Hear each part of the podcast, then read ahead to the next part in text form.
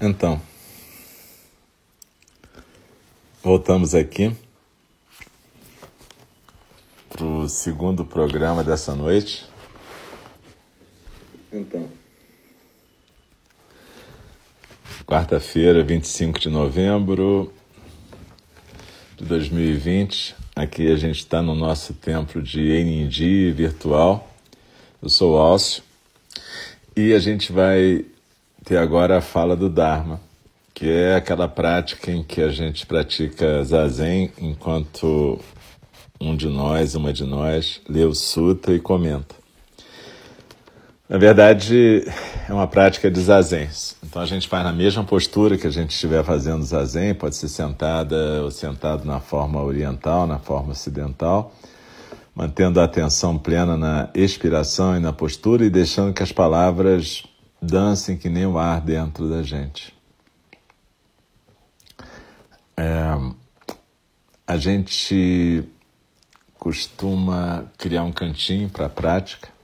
Eu aqui eu sempre coloco o Buda da medicina por perto, sendo um incenso, mas enfim, o importante é que a gente tenha um canto que facilite a gente entrar naquela naquele estado meditativo. Tudo cria um ambiente. Em psicanálise a gente chama de setting, ou seja, um ambiente que induz a prática mais facilmente, tá? É claro que se você vai num templo zen, como em Ninji, você já tem um ambiente total para te induzir, mas a gente agora está fazendo cada um, cada um de nós o seu dojo pessoal em casa. Então, procure criar um cantinho, repita sempre esse cantinho. Se possível, venha mais vezes para o Ninji virtual, a gente tem prática nos mesmos horários do templo, até mais um pouco, de terça a sexta, oito da manhã e oito da noite, sábado, nove da manhã, fora práticas extras como fusatsu, algumas cerimônias, temos cursos, enfim. Dá uma olhada lá no site www.nng.org e eu sempre digo que a presença de vocês é super importante e a prática de vocês é super importante. Quem puder ajudar também financeiramente lá tem como, porque a gente continua mantendo o templo físico, sendo cuidado pelo nosso querido irmão Diego, Alegria do Dharma, e também pela Prandara Prem. Então, essas pessoas estão cuidando lá e tem o nosso querido Gen, que é um cachorrinho, tem Saf e a Saka, que são gatos. Então, tem. E o templo, né? Que tem todo no, o nosso chão da prática lá. Quem puder ajudar a gente a manter nossas atividades, super legal. Quem não escutou a meditação anterior, eu sugiro que escute, que também na introdução eu falo um pouco sobre o Rohatsu, semana que vem, que é uma semana em que a gente comemora a iluminação do Buda. E a gente vai começar daqui a pouquinho, então, daqui a um minuto, a gente vai voltar agora para o estudo do De Pé na Beira do Abismo, Standing at the Edge, da Joan Halifax Roshi. A gente está estudando o capítulo sobre engajamento. E eu lembro sempre que no começo a gente recita um verso de abertura do Dharma, que é um verso para lembrar a nossa intenção de praticar, e no final a gente recita os quatro votos dos Bodhisattvas, que são versos para a gente reforçar a nossa intenção da prática no cotidiano.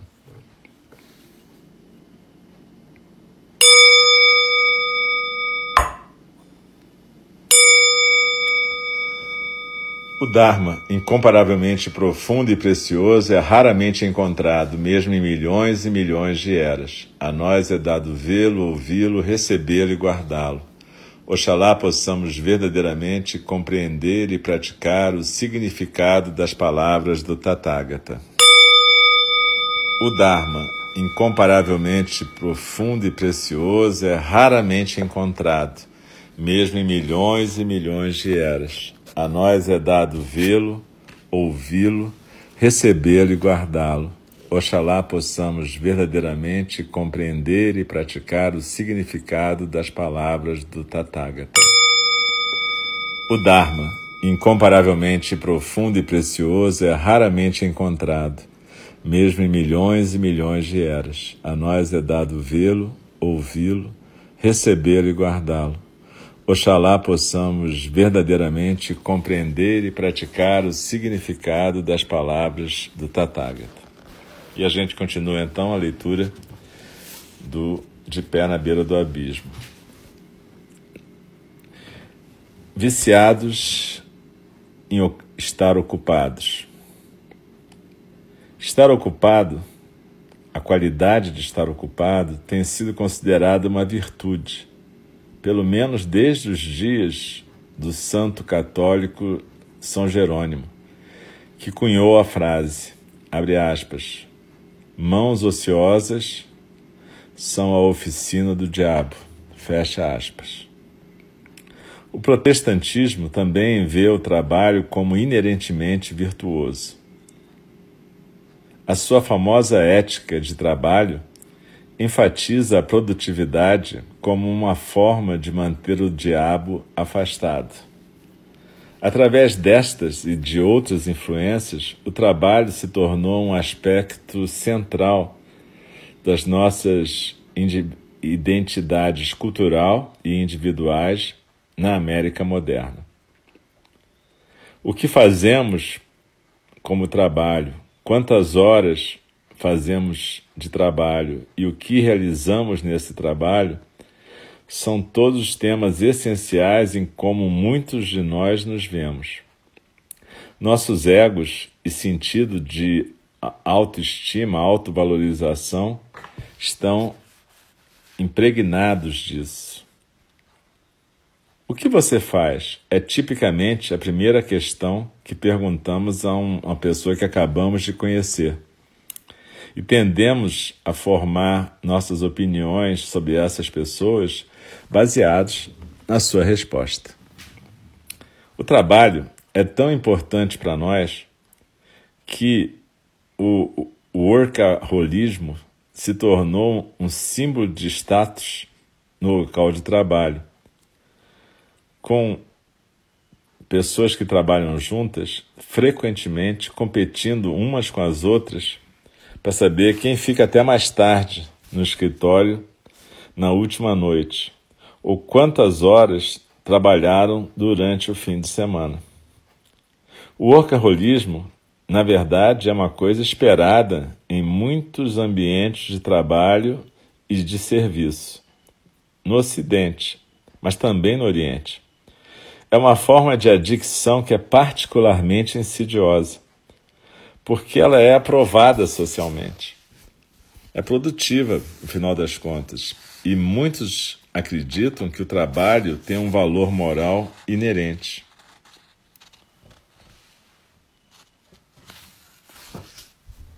A adicção ao trabalho e ao estar ocupado se tornou para muitas pessoas um princípio guia um tipo de religião, mas uma que é mais ou menos vazia de qualquer tipo de espiritualidade real.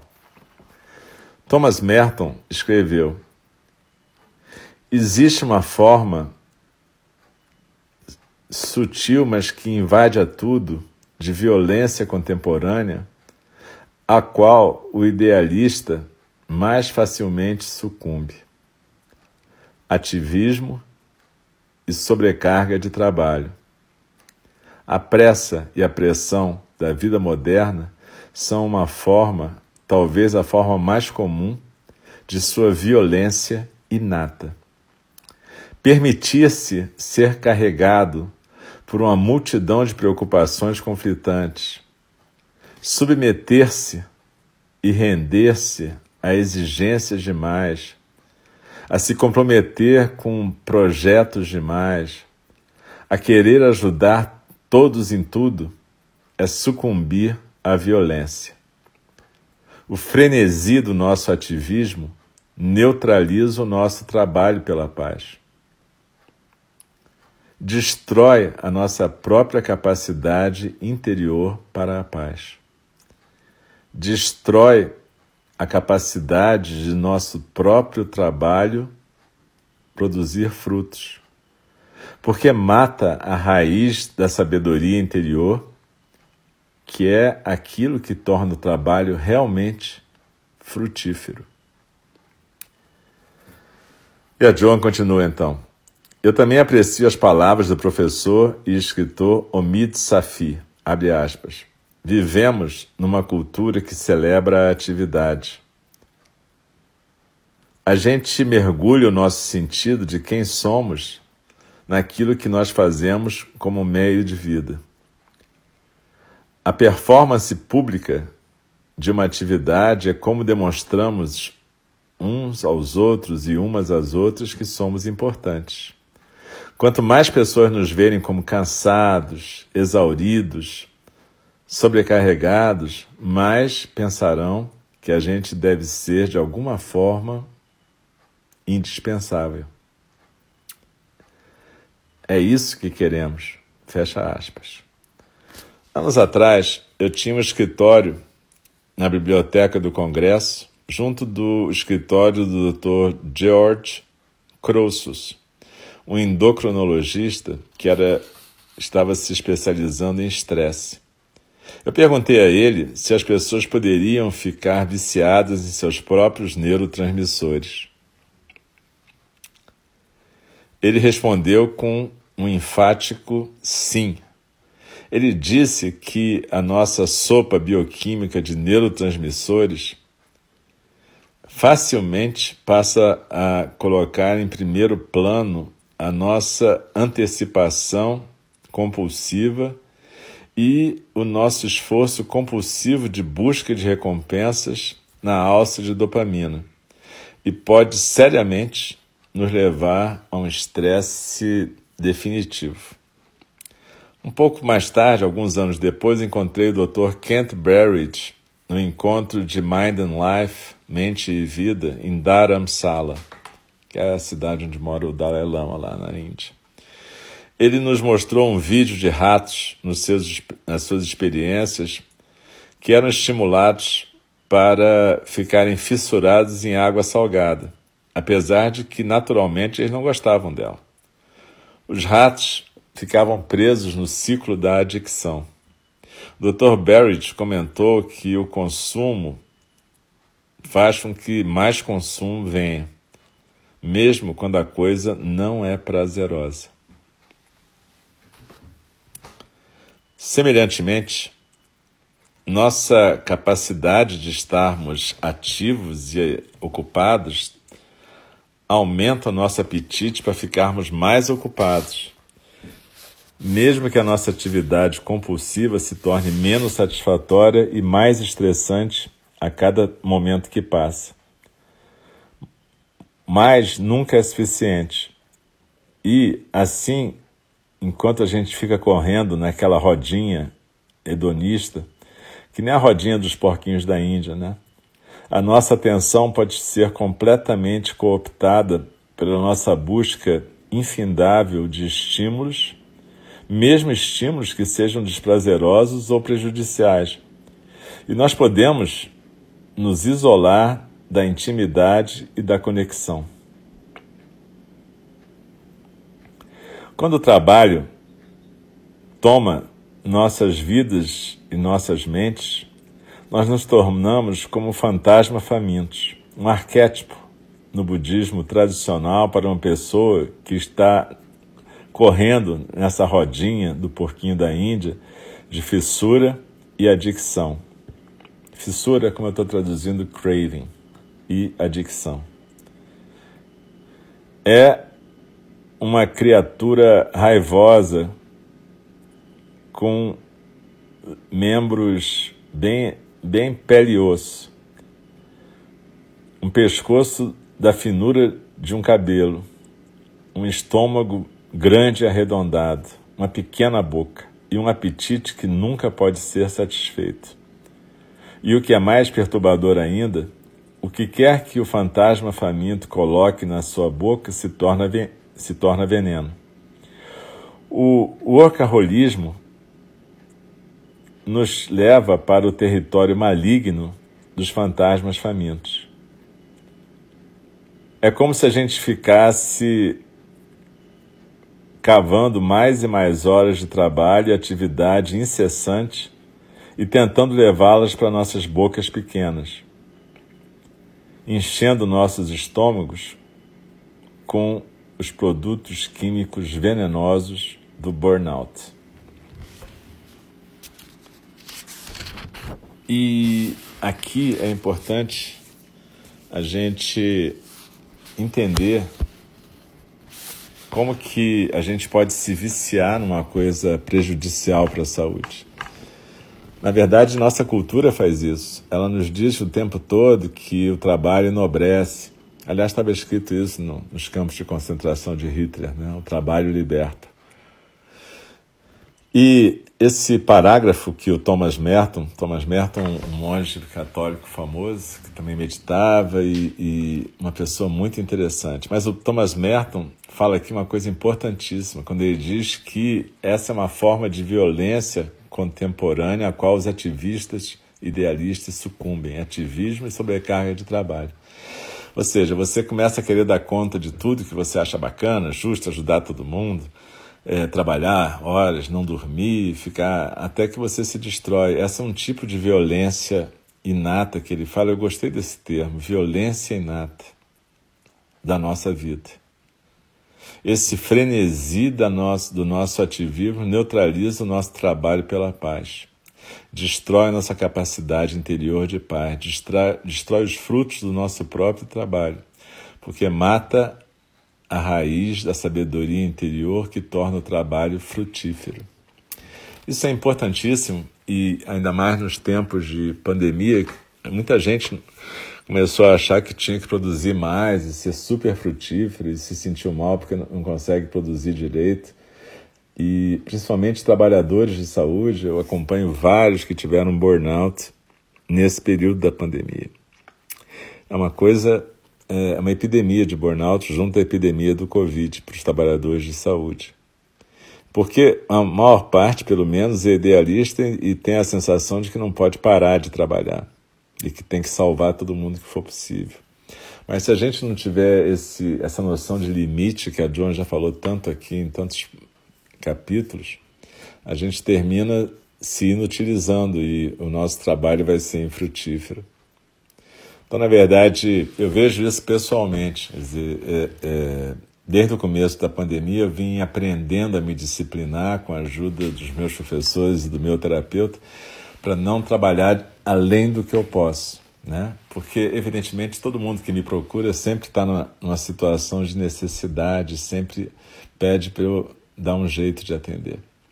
E é muito fácil a gente entrar nessa vibe de que, ah, legal, vou ajudar, vou ajudar, vou ajudar. E é muito fácil entrar nessa vibe e a gente finalmente sucumbir à pressão desse trabalho. Então eu sei que para mim é importante é, reservar as manhãs para acordar cedo, poder rezar, meditar. E eu faço isso como uma sequência mesmo. Eu não, eu não falo assim, ah, amanhã eu vou meditar. Não, tenho uma sequência, tenho uma rotina.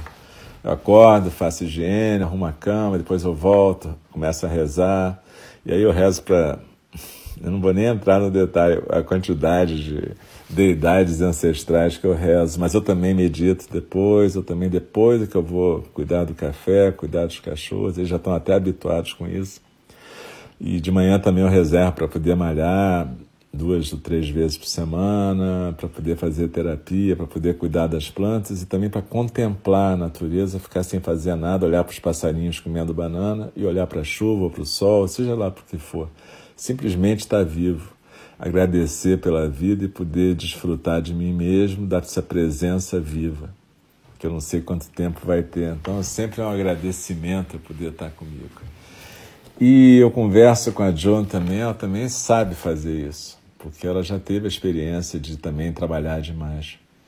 Mas a questão é que a gente que está engajado em algum tipo de trabalho, de cuidar dos outros, a gente sempre acha que é impossível a gente negar para alguma pessoa aquele tempo, aquele horário, aquela capacidade. Então, é importante saber fazer isso. É claro que a gente oferece soluções, encaminha para outras pessoas, ou procura oferecer outras soluções para aquela pessoa, não é simplesmente dizer não posso. A gente tenta ajudar de alguma forma, mas é importante a gente saber do nosso limite. E é isso que o Thomas Merton fala, porque essa coisa de trabalhar está envolvida numa ideia de valor, como se as pessoas que ficam sobrecarregadas e exauridas sejam mais valiosas que as outras. E uma coisa muito importante que é, é, que aquela outra pessoa que a John cita, o Omid Safi, fala, é que a gente quer se sentir insubstituível também. E aí tem a ver muito com o nosso ego, né? com aquilo que a gente acha que a gente está representando para todo mundo. Mas é só a gente lembrar que todo mundo morre um dia e que desde o começo da humanidade é assim, nem por isso o mundo acabou. Então, certamente, nenhuma de nós, nenhum de nós é insubstituível. Por mais que as pessoas que nos amem ou que precisam de nós sofram com o luto. Enfim, é, a ideia é que o trabalho e o estar ocupado, engajado, ser ativista pode se tornar uma adicção como qualquer outra e se tornar um craving, uma fissura, e não uma atividade que a gente faz realmente para o benefício de todos os seres, inclusive o nosso. Então é muito importante nessa fase que a gente está, a gente poder observar isso e a gente prestar muita atenção, porque não é difícil a gente chegar num estado de burnout, mas é bastante difícil a gente sair de um estado de burnout. Requer muito tratamento, muito... É, é uma situação complexa. Mas é uma situação que a gente pode prestar atenção quando a gente dorme, já não descansa, não consegue dormir, quando a gente começa a beber mais do que está habituado a beber, ou usar mais maconha, seja lá o que for que cada um use como alívio, né? Mas certamente a gente sabe observar que algo está acontecendo que não é legal. Então eu sugiro para todas nós e todos nós que a gente possa prestar atenção, atenção plena à nossa saúde, perceber os sinais de desgaste, os sinais de sobrecarga para que a gente possa evitar esse burnout.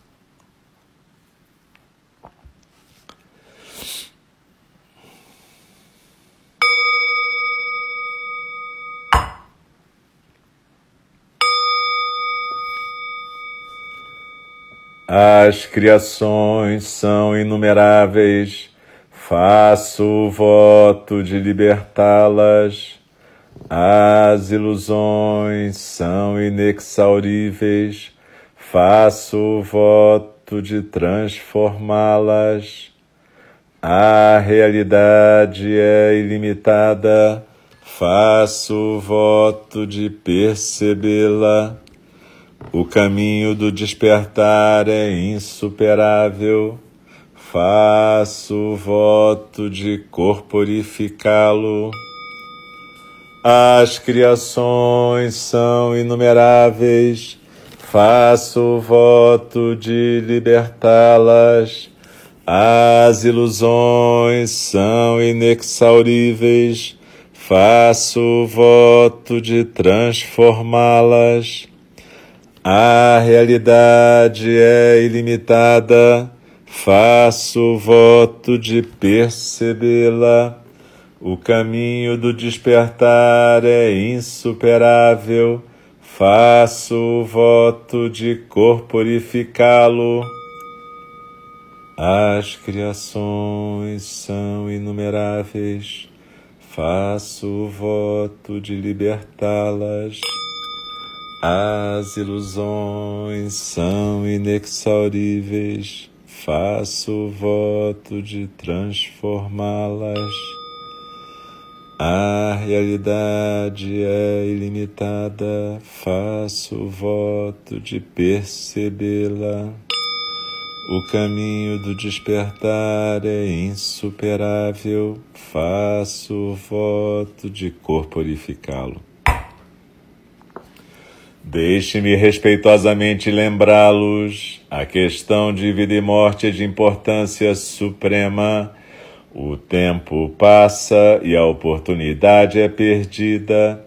Vamos despertar, despertar, preste atenção.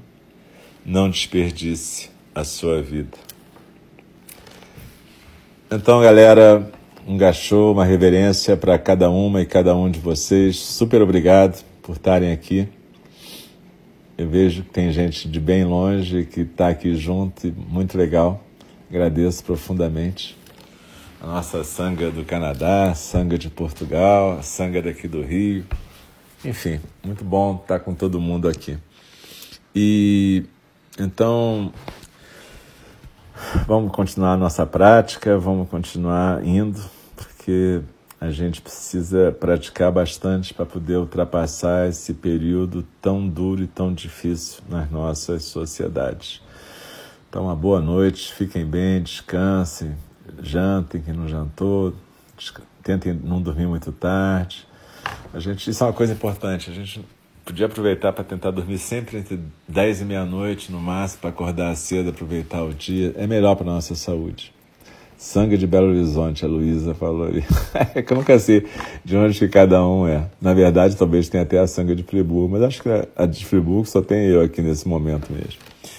Mas eu sei que tem a galera do Rio e muito obrigado, gente. Sempre é bom estar praticando junto e a gente se vê na semana que vem. Mas eu sempre digo, quem puder praticar em mais horários com as outras professoras e professores de GNG, bem legal. Tá bom, queridos? Uma boa noite, queridos e queridas. Fiquem bem.